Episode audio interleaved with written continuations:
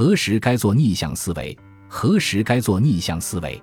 当别人居心不良的时候对某些人任何时候都要反其道而行之其实应为否其否应为是其所贬应理解为恰是其所欲因为只有自己想得到才会力促别人放弃。